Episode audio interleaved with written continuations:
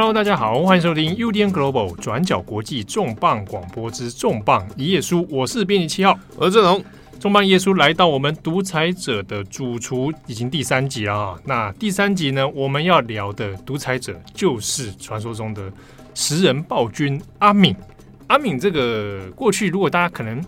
哎，年轻点听友可能不晓得啊。那像我们这种年纪的人，那郑红跟我这种年纪，以前二零零六年的时候，有一部很有名的电影叫做《最后的苏格兰王》。那个时候那部电影还有得奥斯卡金像奖，是当、欸、当年度的大赢家。对对对，而且他拿下那个最佳男主角，而且就是演阿敏的这个人啊，惠特克，他就拿下了最佳男主角，是美国史上第四位拿奥斯卡的影帝的黑人男性啊。那当时这部电影其实很轰动，也包含说关于阿敏。的故事的再呈现，那其实大家觉得哇，原来关于一个一些以前这种啊吃传说啦，然后他这个作为一个暴君，但同时有人性一面的这种描绘，就是讲得很活灵活现哦。那今天的这个独裁的者的主厨呢，我们就来谈一下阿敏跟他的主厨之间到底有什么样的关系，以及 大家外界一直在传这个阿敏真的吃人吗？那如果吃人的话，这人料料理要怎么做？我们先回头来讲一下好了，就是我们对我们这一代来讲，就是阿敏的回忆，应该就是那一部电影《来自最后的苏格兰王》，因为他其实虽然说是二十世纪那种非洲的暴君第一名，但他其实也是一九七零年代的故事了，就是就就就离现在其实也有一段距离，对，还蛮遥远的了，对啊，而且就是比如说跟好斯大林好了，希特勒、毛泽东。那这些他可能还是在那种国际舞台上面有头有脸的，比较被跨国际，而且历史课本都会提一定提到的人。对，那非洲的独裁者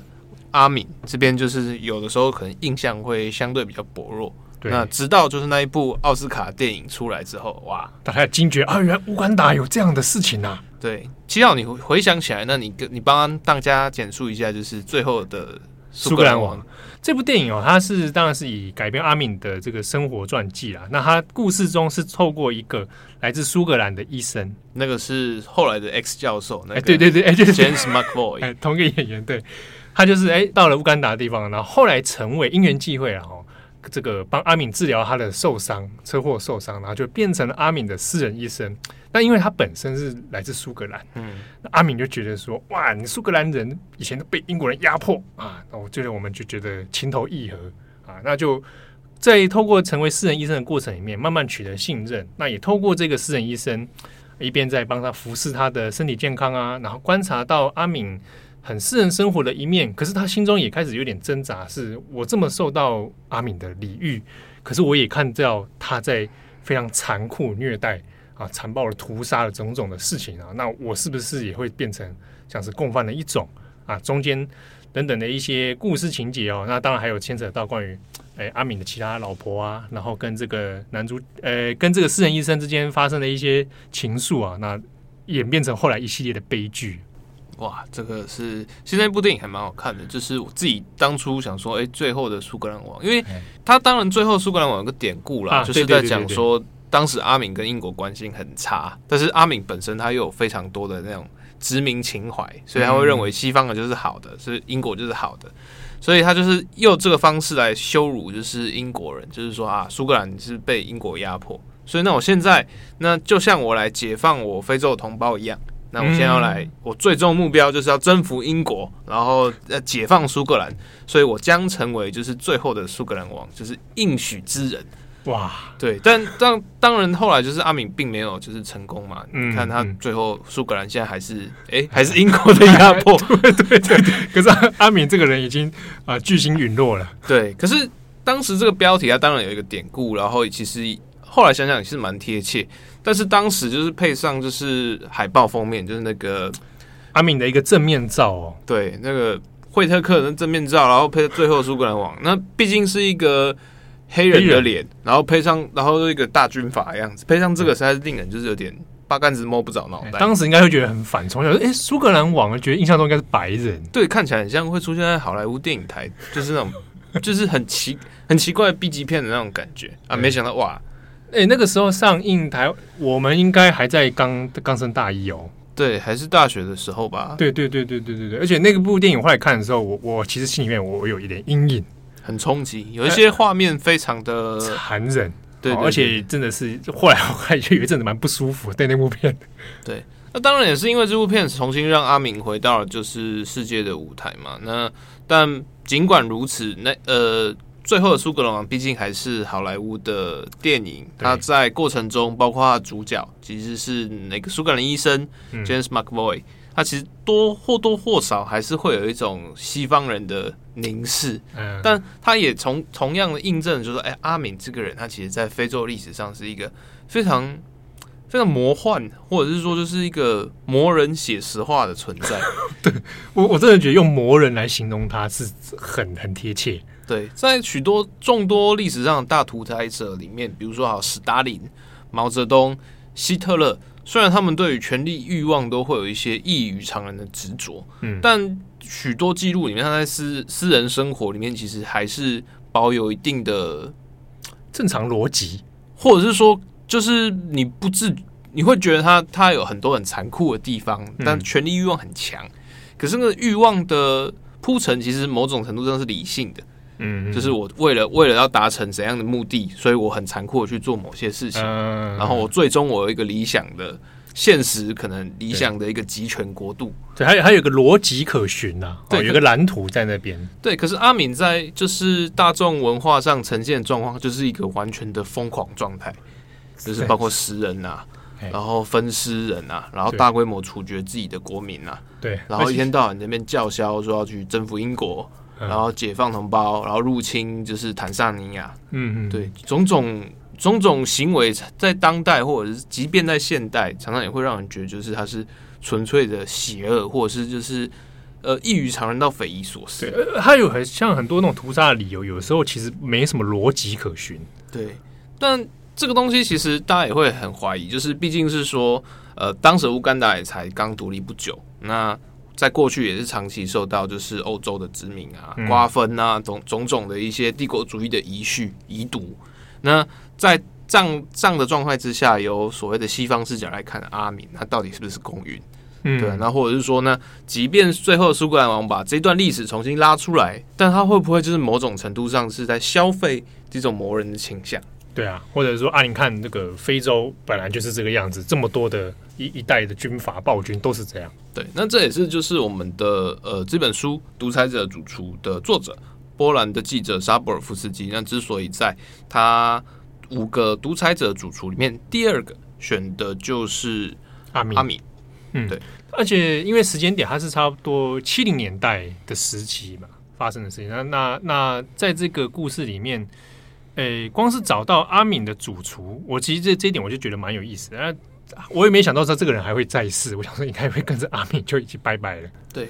那在这段期间，其实也是也是一系列因缘际会了。因为沙博尔夫斯基在在在搜寻材料啊，或者就是说在就地访问的时候，刚好就是在二零零八到二零一六年之间，嗯，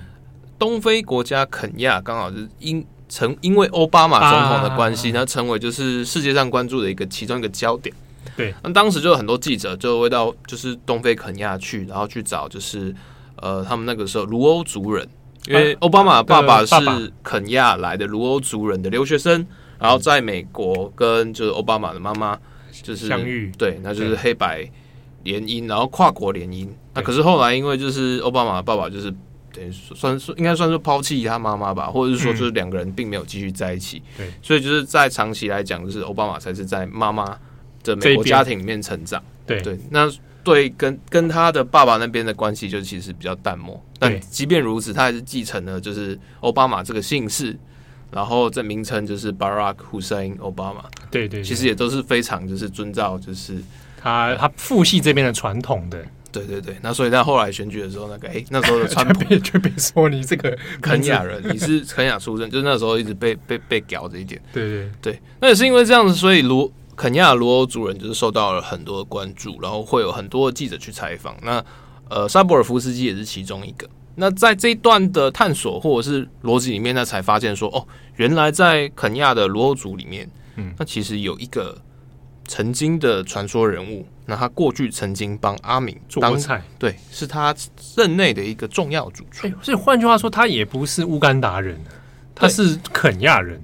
对，那大家会觉得很奇怪啊，就是为什么乌干达的料理要找肯亚厨师来？但这些事情其实要推溯到就是二十世纪初期，就是东非正在英国的殖民统治之下。当时其实也没有分，就是乌干达或肯亚，全部都是英国的保护国或者是殖民地。一开始其实乌干达在过去是乌干达王国，一直到大概现有历史里面是在讲说，就是在十九世纪末期，那个时候就是英国成立，为了要征服东非的呃不列颠东非公司，它是为了要巩固在肯亚的一些经济利益跟政治权利，那所以不断的就是在扩张，就是自己的。力量，那包括又透过传教士啦，透过商人呐、啊，嗯、那开始在介入当时因为宗教问题有动乱的乌干达。那可是后来在一呃十八十九世纪末期，东非不列颠不列颠东非公司就是把政权移交给英国政府。那自此之后，乌干达才成为就是英国的管辖地。那一开始英国的主要的。就是利益所在，其实还是沿集中在就是沿海地区，嗯、像是肯亚啦，它它其实会影响就是英国对于印度洋的航线权，对海权的部分。对，那可是再往内陆深，就是当时的维多利亚湖，嗯，对，那其实有非常重要的水资源、航路以及就是往内陆的航运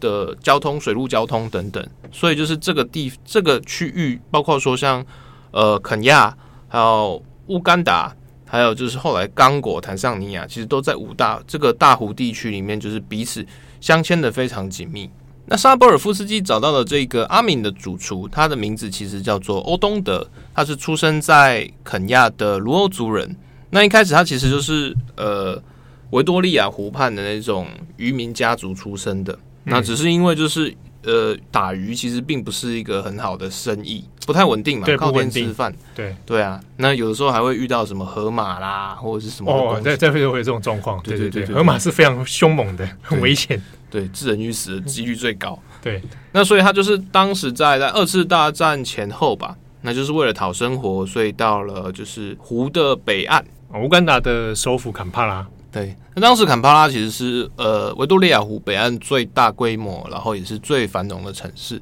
那包括说就是水陆交通啦，然后英国殖民官员啦，还有就教育者啦，甚至是驻军兵团都集中在坎帕拉周边，所以相应而生的有非常多的，比如说酒呃酒店、嗯饭店，然后还有西式餐厅，那就。连带需要非常多的服务业跟厨师等等。家务等等，嗯，那所以一开始就是呃欧东德他很年轻嘛，就到旅馆去帮人提行李。啊，那提行李提行李的，然后就中间就是外交官来来往往，嗯、然后有时候他们会打小费嘛，对，啊，发现说啊你这个啊。欧东的，你看起来年轻老实啊，看起来也没算体面，又黑又帅，嗯，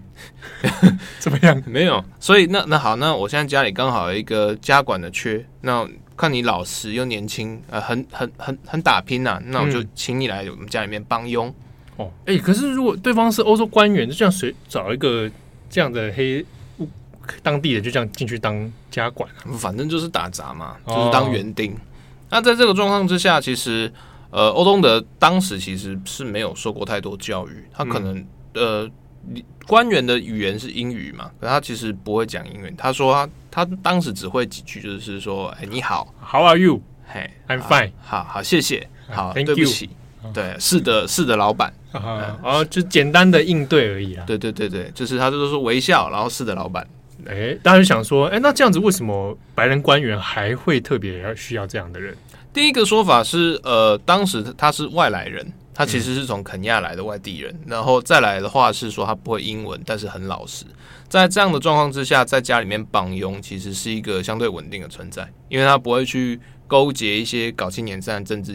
政治运动啦、啊。对，然后同时也没有太多的就是家累啊等等等。而而且你官员之间有时候讲到一些。诶、欸，比较重要的事情哈，或者机密的事情的时候，他也听不懂。对啊，而且当时的英国的殖民官员派驻到东非来，其实他的薪资啊，或者是待遇，真的都很高。可是，在生活上其实不是那么适应，比如说气候的问题啊，饮食的问题啊，嗯、所以他其实都会要聘用一些当地人来重新训练，来训练他们来就是适适合来服侍，就是所谓的英式家庭的生活。嗯，对，这样比较便宜嘛。对对，而且就是你都都已经外派到这种鬼地方来了，那当然想要让自己过得舒服爽一点，是不是？对，所以欧东德就这样子进去了人家的这个白人哈英式的这个家庭生活里面去了。对，那一开始他其实只是打杂嘛，就是扫地、洗衣服，然后就是做园园艺这样子。嗯，可是后来发现就是，哎，因为毕竟是一个中下阶级的那种官员，他其实没有太多，比如说厨师好了。就是他一直吃不惯当地的食物，那就要自己下厨。但是地方的主厨厨师又煮不出英式的料理。对对，当然不是说什么那种仰望星空派啊，比如说英式烤牛肉好了。哦，那麻烦了。对啊，或者是说就是什么牧羊人派啊，只、就是总是会有一些就是英式欧欧式或英式喜欢吃的东西，口味跟地方不太一样。对，比如说好，他们喜欢吃面包，那可是。乌干达地方，它其实他们常使用的淀粉是比较像是糯米团或素薯粉啊，那我的口感完全是差很大，黏黏 Q Q 的那个，对对对，那种英式面包都差很多。对对，那所以他就是在一个因缘际会之下，那就好吧，那欧东的人帮我助厨，来帮我学做菜啊，就叫他去学啦。一开始只是比如说削马铃薯啦或什么的，然后慢慢发现，哎、欸，他其实很会啊。对，尽管语言不通，可是就是。做起来做事很利落，哎、欸，算有模有样哦。对，而且欧东的其实这样学起来也很有成就感，因为他其实也是目不识丁嘛，然后也没有什么特殊专长。嗯、那在西方人家里面学会白人怎样做菜，而且还做的不错，受到大家的肯定，那其实自己是很骄傲的事情，哎、欸，很有成就感。对啊，当然会觉得是，哎、欸，我有一技之长，而且某个程度上会觉得说，哎、欸，我好像有一种留洋，哎、欸，对对，而且我受到白人殖民主的肯定，对。欧东德他的说法是说，当时呃，他的认知里面，饮食就是一种权力地位的象征。嗯，你只有有钱有权的人才可以选择你要吃什么，嗯、然后你才能精致的讲究说你的料理文化。对，你对一般的劳工阶级而言，三餐温饱是每日重点。你吃是为了工作，对，你吃是为了就是成长或者活下去。所以在这边你没有什么太多的挑选。饮食习惯的文化上也会有很多的差异，比如说我们刚刚讲的，就是在乌干达的料理里面，他们会非常强调淀粉，嗯，就是淀粉有时候比主食就比那个主菜还要多，嗯，对，它因为碳水化合物可以带给你就是工作的能量，对，尽管说它可能这个不是很健康，但是你在这种可能甚至会生病，但是你在这种需要大型劳力，嗯，对对对，那英英国当然不是啊，要吃肉。嗯，对，可是那那种种文化里面，它就会有一些很明确的差异。你因此，他可以学会，然后跻身这种饮食，就可以这种英式上流，对，或者是讲难听一点，是被开化，对，对，对，饮食被开化。其实这个对很多被殖民文化来说是个可以理解的事情啊。我被殖民主肯定，然后我在殖民主的文化熏陶下，好像我跟他可以一样了，对。可是这样越做越好嘛？那接下来他也是掌握厨房，那中间也理解到了一些就是所谓的厨房的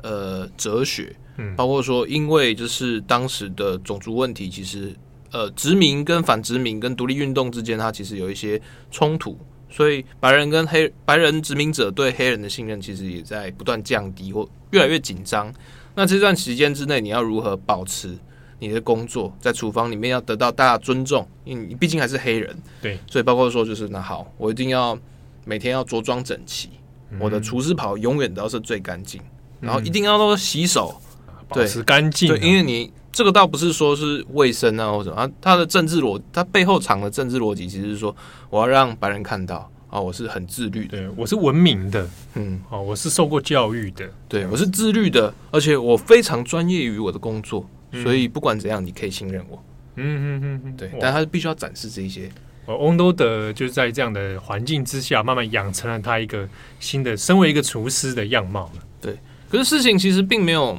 持续很久，因为就是随着肯亚肯亚的一些政治动荡，就是英国大概也没有太多的经费在二战之后继续维持东非的昂贵殖民地。对，那中所以大概在一九六零年代。就是包东非各国，肯亚啦、乌干达啦，就纷纷就是宣布独立。对，那宣布独立之后，就是他的老板呢就回国去了嘛，因为在地他也是不受欢迎，而且也没有理由待在这边。那欧东德就就此就是一度失业，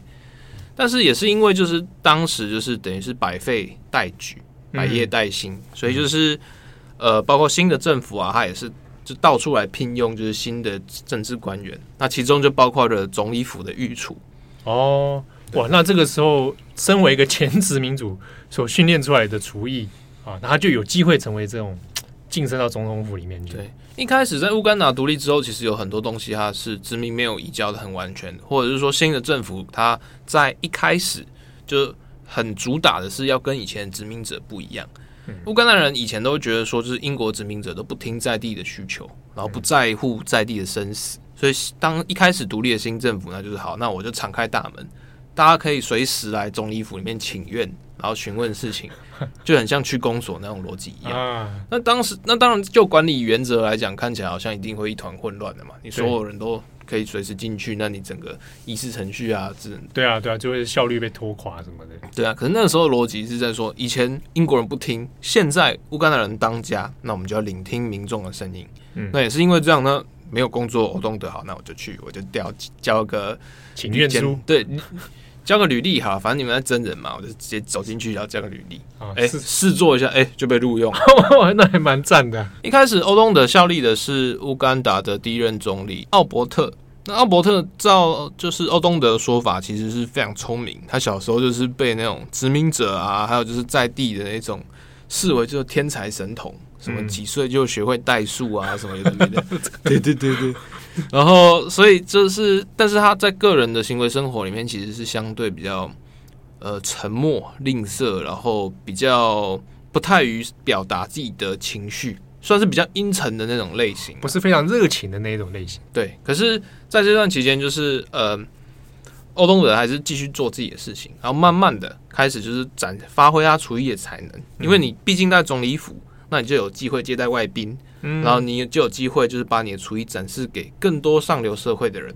所以在这段期间里面，他慢慢成为就是总统府里面的第一主厨。嗯，而而且他他受过了英式的那种训练。其实料理出来的东西刚刚好，可以作为一种招待。对，那包括像是奥伯特，他其实是当时英国殖民者留下来的第一代乌干达精英。嗯，他其实也会心里面也会觉得，就是哇，英国生活是好的。他觉得乌干达的食物可能就是哎，不登大雅之堂啊。对，奥伯特基本上就是还是西式训练出来的这种了。对，他有有有非常多的那种，他比如说他会喝英式下午茶，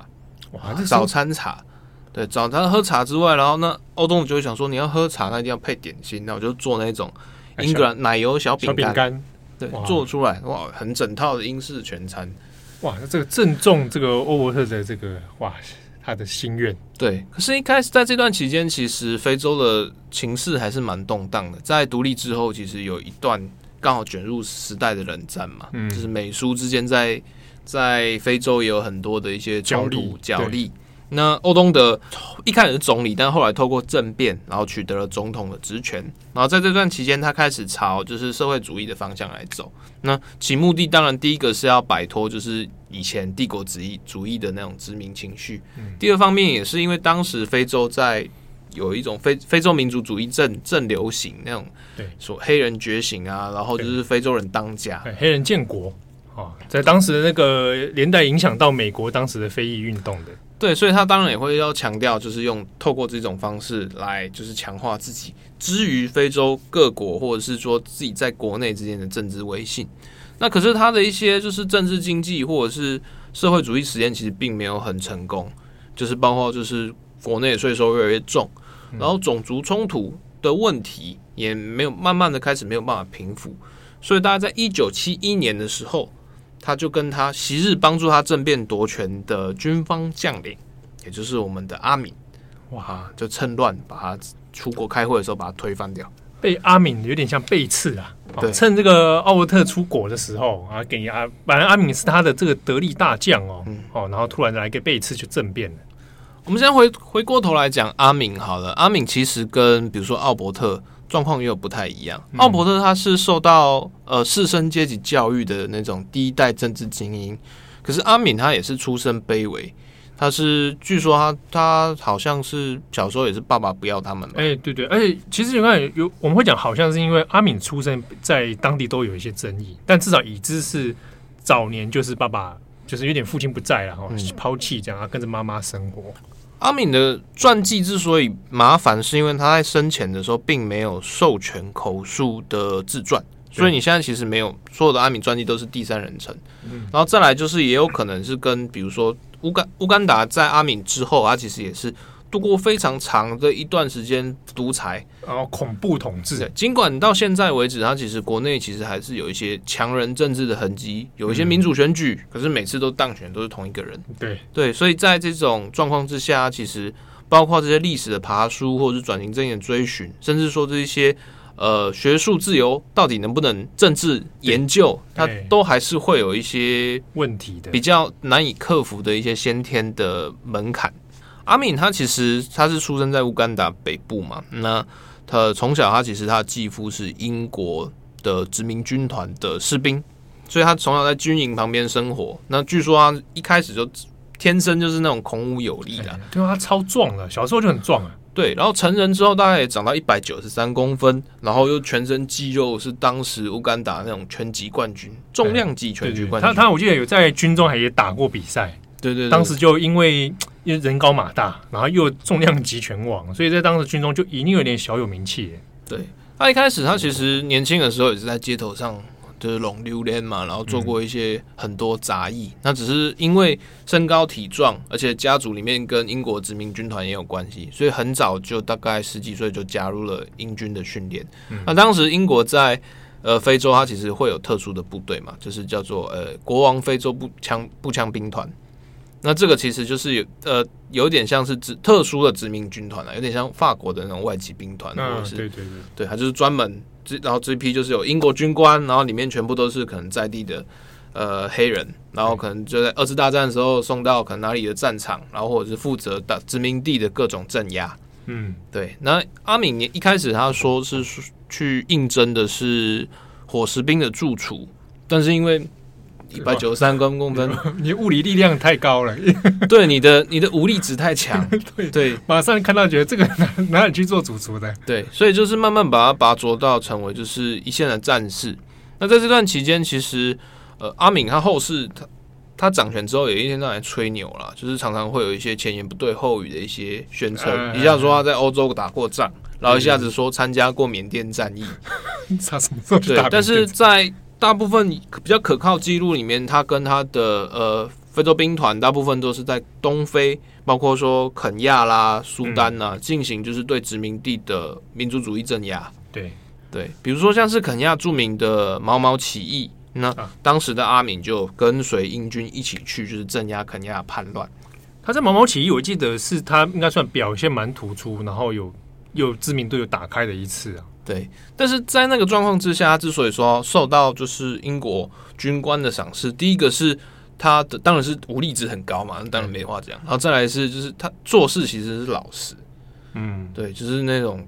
叫叫你做什么就服从命令，他就会完成。对，但是在萨布尔夫斯基后续的一些研究，或者是找当时的他的长官的一些证词，他们都会觉得说，呃，当时的阿敏看起来好像头脑简单。四肢发达，很大一只嘛？对，我们我们简单讲哈，就是就是好，我们东非吕布啊，不是乌干达，不对不对，你他的状况有点像是就是东非张飞的那种状态啊，东非张飞。对，你看刘备，你会担心张飞叛变吗？不会嘛，智力值太低。我懂懂，以上是个比喻啦，对，比喻。假设用就这种比较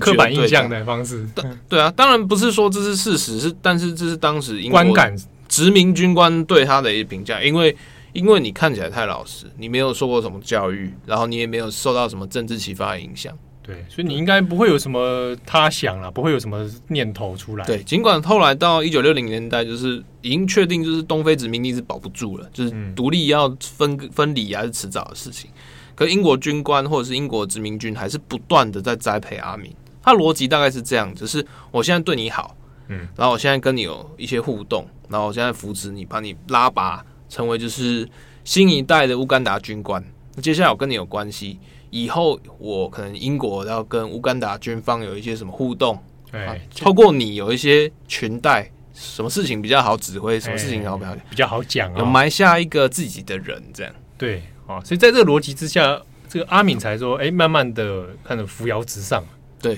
那所以他也是乌干达独立之后第一批的呃降级军官。那也在后来的一些军事政变里面慢慢崭露头角，成为就是统领三军的一个狠角色。嗯，那也就是说，后来到了这个东伯特的出国，哦，那阿敏的这种对政治的野心才突然之间展现出来。阿敏对于政治的野心，其实一部分来自于就是对于自身地位或利益的恐惧，因为他那个时候跟阿伯特呃在做政变的时候，其实他们就已经在互相勾结。做一些，比如说走私贸易。那个时候，刚果正在战乱之中，他们从刚果就是非法走私黄金进来，然后牟利。然后同时就是，呃，阿敏也私自在跟以色列那边有一些军援的一些互动。以色列那个时候也才刚独立不久，然后被阿拉伯盟国封锁嘛。嗯，那在当时冷战，它其实呃各国其实都相信所谓的边陲理论。就是像台湾那个时候是也是边陲理论的其中一个获益者，对，就是虽然我被我的敌人包围，但是我可以在敌人的外围再做一个反包围，或者是在这些关键战略战略位置上，我有一些外交关系，有一些眼线，有一些网路，那借此我可以钳制我的敌人的行动，或者是借此围堵、监督、监视，对，等等。所以在一开始那个时候，就是以色列跟乌干达关系其实也是非常好。那有双方的一些军援啊，也是透过苏丹啊这样进来。阿敏就是早期的一个从中得利者。嗯，那可是这些关系就是慢慢的开始让阿伯特觉得好像不安。第一个是这些东西为什么阿敏赚的比较多？第二来是说阿敏既然现在已经成为国家第二人。那他但他有拥有军权呐，他现在枪杆子在他手上哎，那会不会哪一天来威胁我？所以在这种互相猜忌的状况之下，才促成了阿敏在一九七一年的军事政变。嗯，而且这一次的政变之后，哇，阿敏就直接上台掌权哦，就开启了他这个一代算是说狂人魔人之路。一开始阿敏政变其实是受到那种万民拥戴，当然欢迎。第一个是他毕竟是有名望的将军英雄，对啊，有战功。对，然后而且他一开始上台政变上台之后是不流血政变，同时也释放了非常多阿伯特当时抓的政治犯，他亲自开车去护送他们出来，然后让街头上哇，大家都觉得哇，开明的救主来了，好像、哎、有一种乌干达人自由了的感觉。对，那虽然像是我们讲的呃，主厨欧东德一开始也会觉得害怕啊，我帮前朝做菜，做菜，而且 那现在是不是会有新人来取代我？而且现在接下来的是一个一介武夫，他可以知道所谓的西式料理的奥秘吗？对啊，而且搞不好他根本也不喜欢吃，一枪就把我毙了。对，嗯，没有想到就是，哎、欸，阿敏来了宫殿里面，非常宽厚的对待大家，而且他非常喜欢欧东德的食物。哦，欧东德这才发现，哦，原来奥伯特跟阿敏阿敏其实是同一类人，就他们对于殖民的料理，他们会觉得这个东西是高级的。哎，这人说阿敏可能外别外观还看不出来啊，想说一个军人，而且还是你看跟欧奥伯特的成长经历完全不一样。嗯，但是他其实心里面吃到食物的时候，就可以看出他的那个政治倾向。对，呃，你在当兵的时候，当然一定不是什么好东西嘛，就是可能罐头啦，或者是军用口粮、粥之类的东西。可是阿敏他在掌政之后，他对于西式料理。或者是对于英式生活的一些崇拜或者是喜爱，是当时国际人人皆知的一个宣传事实。嗯、那包括说他喜非常喜欢喜欢吃就是西餐，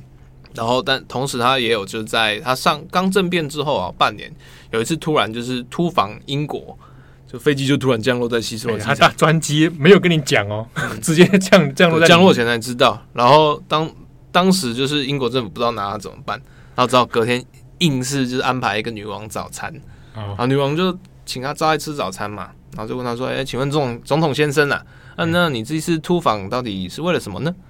然后阿敏就哎，诶实不相瞒啊，来买衣服啦，来来买鞋子，哎，我一百九十三公分，在乌干达找不到那么大尺寸的十四号鞋码，听说英国有大尺码，对对对对，专程来买，在伦伦敦大采买。啊，这这段话呢，后来成为就是一个。国际的国际的译文啦，嗯、但是事实上，那个时候阿敏之所以要访问伦敦、访问英国，其实是要谈秘密军售的事情。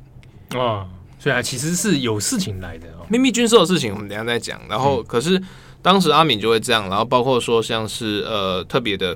他还成立了一支以欧洲白人为主的亲卫队，就是私人保镖团。对对，对。然后还有像是就是他在做料理的时候，他非常喜欢欧东德的原因是他每次招待那外宾来，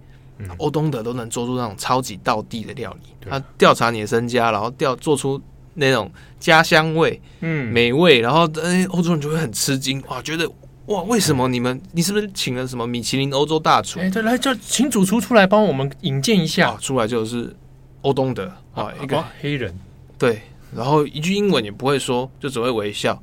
然后阿敏就会用欧东德这个形象来嘲笑或者是卖弄，就是说哦，我们乌干达人要做这种国际料理，做的可比你们还好，easy 啦。对啦，就是白人做出来的东西，乌干达人做出来，黑人也做出来，而且做的比你们更好。哇，这讲起来，这个对于有面子，对有面子哈，赞呢。对，那同时他也非常喜欢，就是对外展示说啊，我对英式生活或者是欧式先进生活的热爱。比如说，他会招待外媒记者来吃英式下午茶。嗯嗯嗯，对，然后去展示说啊，这些传统文化都很 OK 啦。哎，我我游刃有余哦，而且我都很熟悉。对，所以你们讲的东西我都懂。对，在这个状况之下，那当然，可是有时候还是会有一些不伦不类。比如说像买鞋子那个事情，嗯，虽然大家会觉得成一国际趣闻，可是某一个程度上，当时的呃西方媒体或者是西方政府还是会觉得哇，就是、你你以为是有什么病啊？对，就是有点像是嗯，那个项羽，项羽被讲。就有点像那个当初那个项羽被讲那个沐猴而冠呐、啊。对，你就算穿着就是体面的西式军服啊，吃着英式精致料理，但你实质上就是一个暴君，就是一个土包子，你就是一个大非洲大猩猩呐。对，讲很难听的种族歧视，他那个逻辑其实上你是一个猎奇的存在。嗯，对。那那我们现在回过头来讲好了，在阿敏上台之后，他其实有一段时间是穷兵黩武，到处去买军购。那包括以色列啦、法国啦、英国啦，都有收到军购邀请。那像是他去英国，他其实不是为了买鞋子，而是买当时最先进的猎鹰式战斗机。嗯，那原因呢？也是为什么？乌干达为什么需要一个全世界精锐的空军？对啊，会有必要强化武力到这么高等吗？其实是当时跟他的南方邻国坦桑尼亚的一些呃领土纠纷，以及就是欧东的。呃，不是欧东德，是奥伯特。当时被罢黜之后，他其实逃到了坦桑尼亚，组织了一群就是反阿敏的异议人士军团，而且是武装部队的哦。对，所以对于阿敏而言，就是坦桑尼亚正在包庇我的政敌，坦桑尼亚正在介入我国内政，所以我要先下手为强。哇，准备跟他开战了。对，所以大概从他上台之后，就不断的跟坦桑尼亚有一些军事冲突，那也因此跟英国的关系非常的紧张。那在国内局势其实相对来讲有一点武装冲突，有点动荡，然后又穷兵黩武的状态下，欧东德这个时候在阿敏作为他的主厨，又在做些什么呢？很爽啊，爽，继续爽啊！对，因为他会非常厉害的西式料理的技法，然后也非常就是体面，然后非常自律，所以阿敏就授权他就管理整个就是呃宫殿的伙食，厨房归你管。哇，他整个权力扩大哎！对，那在一开始的时候，阿敏，比如比如吃到好吃的东西啊，欧东德你赞呐，我包给你一个大红包，感谢你的付出。嗯，然后发现说，哦，前朝给你薪水那么少，哦，就是那我就去看，就是世界级五星级主厨到底要多少钱，我就给你一样的薪水。哇，直接晋升米其林。对，而且他欧东德就变成就是总统府里面最高最高薪水的一个行政官员。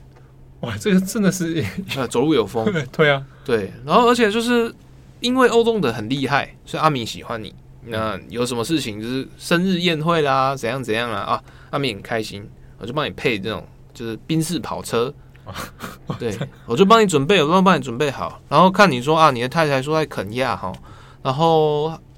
阿敏就会就是帮他牵红线。路上看到就是哎，那个那个那个女性职员很赞哈，好来来来。当场配对，对，或者是在路上，就是跟阿敏出去，哎、欸，那个看起来蛮漂亮，然后就是总统的那种侍卫官就拿着一袋一个皮箱的现金，然后到带着欧东德到那个女性面前，哎、欸，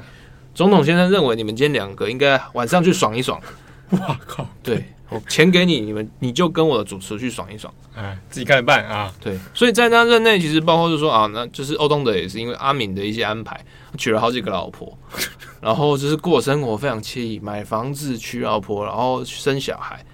哇，人生的巅峰啊！他当然会觉得很受肯定，对。但是在同一时间，他开始慢慢发现，哎、欸，为什么？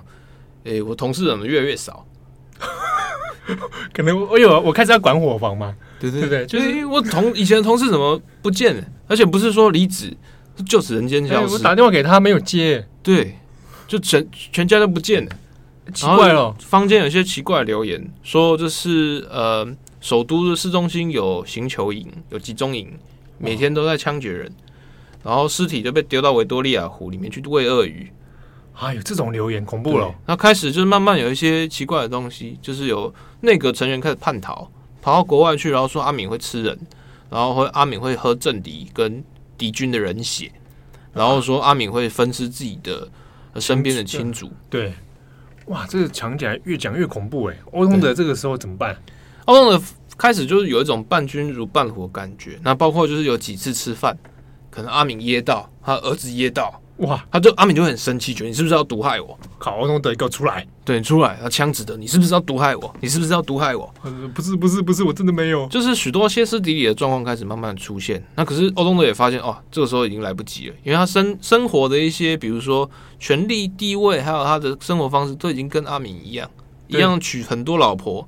然后一样重情于声色，一样纸醉金迷，而且这些纸醉金迷必须要由阿敏，嗯，我才能继续下去。我跟他也其实已经完全连结在一起了。对，这个剧情其实又回应到我们刚刚讲的最后的苏格兰王，他故事里面大概状况也是一样。对，就 X 教授一开始也是。就是也是过得很爽，他也会觉得说阿敏这样子，可是我很有自制力，我可能 gap year 过完一年，我就回去英国居过我人生。而且我只是一个医生，我只照顾我的病人，我我我医病如亲啊，那我大家都是我的病人，我就照这样做就好。我没有想到一步一步的深陷下去。对啊，好，等到要回头的时候，发现哇，现在我现在在这个魔人的旁边，就像在蜘蛛网里面被缠起来一样。对啊。欧东德的说法是说，阿敏对他身边的所有人都是这样，一开始对你很好，嗯，然后一开始很多赏赐你，但他潜移默化是要把你变成跟他一样的样子，你跟认同他所有很多败德或者是一些集权的行为，你成为这个一部分权力中心的一部分。没有办法，你就算知道这是错了，可是你已经是共犯结构的一环。对，你想逃也逃不了了。这跟吸毒了，就变成像吸毒一样。你想逃，那代表是什么？你是不是想叛变？对，你是不是对我有意见？嗯啊，我就有办法杀掉你，杀掉你那些你的家族。对，那在这段时间，其实呃，欧东德处于那种很危机的状况，直到一件事情，书里面沙博尔夫斯基没有特别提到，但是纵观历史或者是相关的资讯。其实又跟最后的苏格兰王又有重叠哦。对，七号你有没有听过？就是最近都有一些那种 Netflix 上会有一些以色列电影，叫做《恩德培行动》。哎，对，《恩德培行动》啊，那个时候是以色列针对乌干达的一系列的这个事件嘛。那个时候是呃，当时呃，一九七零年代是那个以巴冲突开始变成呃恐怖战争，嗯，就是巴勒斯坦解放主解放主义。然后解放运动开始会，比如说化身为恐怖分子，跟赤军联啊，或者是国际左翼联合，嗯，比如说劫机，对对对，绑架人质，哇，那阵子是在国际上都这个人心惶惶的事情哦。对啊，比如说像是呃慕尼黑奥运好了，然后好几次的劫机事件，都有就是巴勒斯坦跟以色列冲突的影子。那那个时候大概在呃一九七二年、七三年左右。就阿敏发现他没有办法从西方国家那边拿到他要的武器跟他要的资源，所以他就开始转向，就是找当时也是政变上台另外一个独裁者利比亚的格达费。哇哇，这格达费恐怖了！我们用非洲主义的联结盟，然后你给我钱跟武器，嗯、然后在这段从里，我就是不断强化我自己就是穆斯林伊斯兰色彩，然后开始同敌对以色列。哦，反正以色列对我很远嘛，我不痛不痒，然后我用这个东西来站在正义的一方啊，然后借此也可以跟哥达费这样变成了一个阵线。对，而且在一九七六年的时候，就是法国航空的一架客机要从就是要飞往巴黎的路上被巴勒斯坦的恐怖组织挟持，然后飞机在辗转波折之后降落在呃乌干达的恩德培机场。嗯，那当时他的说法就是呃。阿敏当然是可能有从中有一些支持嘛，那他也就对于这种恐怖降落，他也会觉得哇很好，那我就用此好，我来正义的中介者。那我不去解救这个事情，那我要求以色列要释放政治犯，要要怎样怎样怎样。对，那谈判未果之后，以色列要采取了一个非常大胆的行动，那派出了就是空军的部队搭载特种部队，嗯，然后就是从以色列飞到东非，然后趁夜突袭恩德培机场，把所有人救出去。对。这个后来也有相，我记得也有改编成电影，然后也有相关纪录片。对，他的事情之所以很神奇，或者是几乎不可思议，是他的整个那种飞机机队要在就是无线电静默的状况之下，飞了好几千公里，然后到东非人生地不熟的状况，趁夜突袭还成功，在付出极小的伤亡代价之下，就是把整件事情解决，是反恐军事史上的一个算是奇迹存在。嗯，那后世之所以会不断的在近年受到很多讨论，是因为。当时，呃，以色列特种部队指挥官也是当当时唯一殉职的以色列军人，嗯，就是现在以色列总理纳坦雅胡的哥哥。哦哦，他哥哥哦，对，他哥哥，我不晓得哦哦，他哥哥哦，所以那他他哥哥就是那个时候战死嘛。我是后来大家都说那个时候他自己有一些行动失误，他个人有行动失误，嗯，所以才被发现，然后被击毙。那可是那个时候纳坦雅虎在美国留学啊，知道这件事，心里很很受到冲击。对，那所以他开始在研究就是恐怖主义，然后对就是所谓的呃国际恐怖主义有非常多的一些见解，然后也采取了强硬保守的态度。哦，对啊，那当时嗯在最后苏格兰王的故事里面，那恩德培行动是整个电影的一个结局，对他的最后最后收场的时候，对，但这个事情对于就是我们的独裁者的主厨欧东德来讲，他也是一个。人生的一个转捩点，对，因为在恩德培行动里面，以色列的飞机它需要加油，它需要一些现地侦查，嗯，是谁帮他的？欧东德吗？是肯亚哦，肯亚。当时的肯亚政府其实呃跟以色列关系很好，嗯、那呃他们以前的一些只一他们的一些政府内阁官员，其实也是英国当时留下来的一些白人官员，所以在这些后台的斡旋之下，肯亚其实包括说。呃，协助在突袭行动之前的一些空拍，甚至一些渗透侦查，嗯嗯，然后中间的一些医疗援助，中间的加油，都是由肯亚政府秘密的协助。嗯。那这些事情其实，呃，阿敏后来都知道，所以在恩德培行动他被国际彻底羞辱之后，他很愤怒，就开始对境内的肯亚人做了一次大清洗。嗯，哇，这个这个事情就后来很有名的哈，在这屠就像屠杀肯亚人。对，就是包括清算啊，或者是驱逐啊，或者是政治迫害、谋杀等等，就开始在做一一系列的一些清洗行动。那其中欧东德可能就是这一段期间，然后被自己人出卖，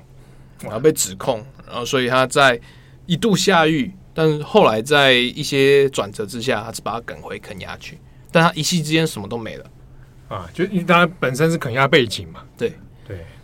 然后在这个下狱之后，那这人是平安的。啊，人捡回一命，但是所有的例行的东西都没有了。嗯，对。欧东德后来在，因为肯阿敏在一九七九、一九七八、一九七九的时候又再度被推翻。对，呃、当时流亡在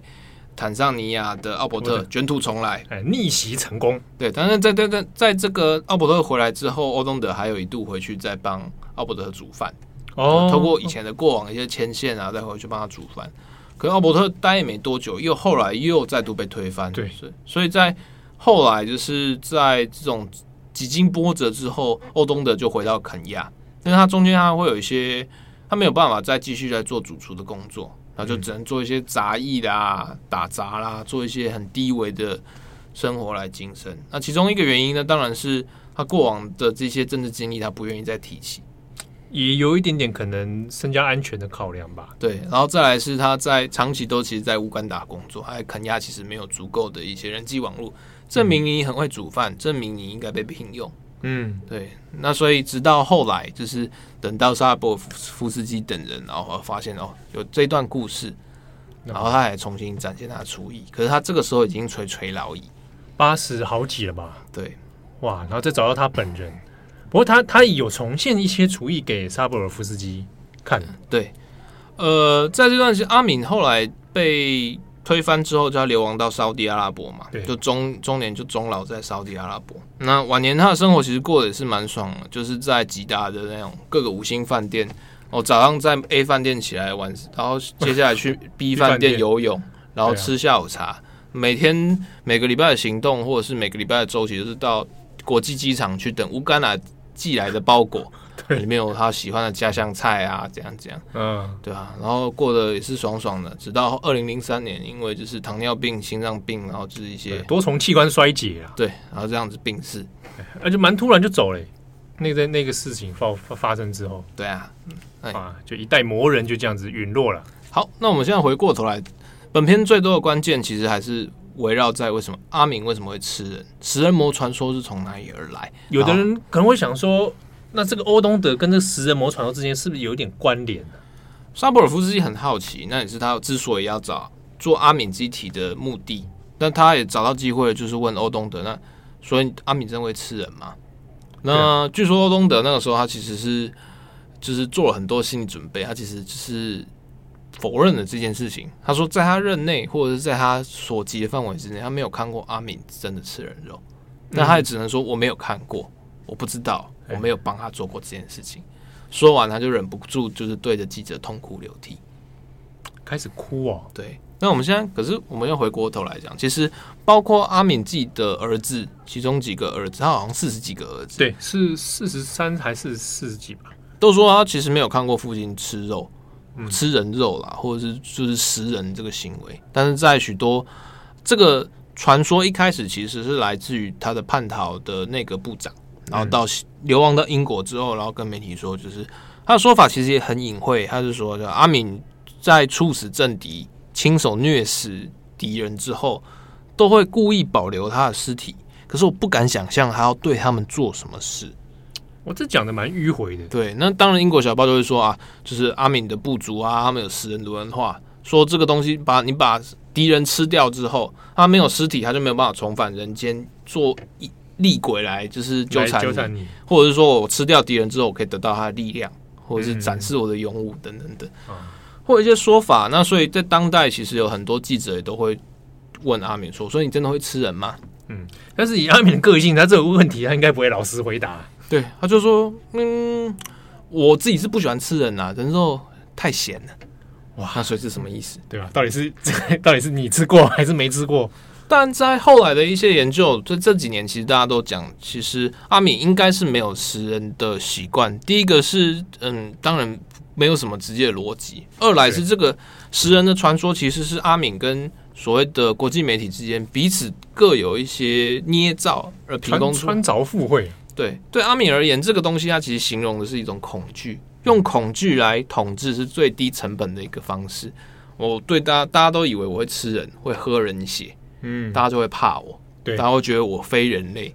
我虽然不至于超人，可是我非人类。他就可以以一种魔神的一种独裁形象，你无法掌握我啊，你猜不透我在想什么。它也是一种独裁者造成传说的一个技法之一。对，你会觉得它很恐怖，你会害怕，所以你会自我审查。嗯，对对，所以刚好如果我有人在传我吃人啊，我是个魔王暴君，那我也刚好乐得去承担这个称号。对，但比如说好对英国好而言，或者这些西方国家而言，阿敏的这种食人传说，其实反而是落了一个。有一种种族歧视的暗影存在，非洲都是食人族，会或者是说，他那个逻辑会变成说，好，英国殖民者走了，你们现在有比较开化吗？就是野蛮，连人都吃了，这叫文明吗？嗯、那你们非洲今天会这样子，绝对不是因为我们帝国主义殖民啊，这样，啊、我是跟你文化，我是跟你技术，跟你先进，跟世界接轨。呃，你现在这个样子，是因为你们现在根本就还没有准备好要成为一个文明现代的国家。应该用这个方式来强来这强调自己过去的正当性，对，并回避了就是所谓的国际道义跟所谓的历史责任，对那个殖民的责任，对。好哇，所以在这个逻辑之下，所以看起来应该是没有吃，哦，这是外界大部分现在的一个。尽管说他阿敏可能也乐于这种传说的存在，对对，但这种它带来的效应实在是很难，很很很难去说到底应不应该说他吃人。对啊，啊，但是它至少营造出一种很特定的时空脉络下的历史记忆了。好，好，那今天是我们重磅夜书独裁者主厨的第三集哦，感谢大家的收听，希望大家喜欢。不知道你现在正在吃什么肉啊？啊，七号，如果你是你是阿敏的，你是阿敏的编辑，靠，要你敢编他的文字？你帮他修饰一下，我帮他写传记这样子。对对对，帮他帮他写，帮他弄一下。每话要送我五栋房子，对啊，送你五个老婆，哇，销售不起哎。对啊，我恐怕还不能拒绝哦。他就把你，他把你吊起来，吊在肉钩上，跟电影一样。哎，对对对，那个电影是把他吊起来。哦，电影里面有一些血腥的情节，分尸太太的情节。啊，那个那个大家注意，如果要看坏还是把，但那个那个是真实存在，那个角色是存在，对，就是也是他食人传说之一的，讲说什么把把人家也肢解嘛，然后之类的，对，那个那个角色反正存在，是是那个 James McAvoy 的那个角色好像是虚构，对。对，那个女，但是那个太太就是有婚外情的太太，那个是存在。我就觉得蛮好看的，大家可以考虑在年夜饭或者是家族聚餐的时候可以合家观赏。对，很适合，非常适合，赞爆。对啊，好，那感谢大家的收听，我是编年七号。那这一期这一本重磅一页书的单元呢，在在此大概做一个 稍微告一个段落。对对对，独裁者的主出，他预计在今年四月、五月的时候，有台湾的未城出版社嗯出版。啊，会出吗？哦，到时候其实马上就可以看到中文版了哦。对，那但这个我们也没有收业配，然后他的书不知道怎么样，殊不知突然出就出版了。对对对，还好我们趁乱，然后把这一页书做完。对，那我们这系列里面，同时在我们的网站上也有图文版啊，而且文字这个正红亲笔撰写，哎，相当好看，而且图片也很精彩，大家一定要可以到我们网站上哈看我们这三篇的重磅一页书图文版。好，希望大家会喜欢这一系列三集的单元。那我是郑红，我是编辑七号，大家下次见，拜拜，拜拜。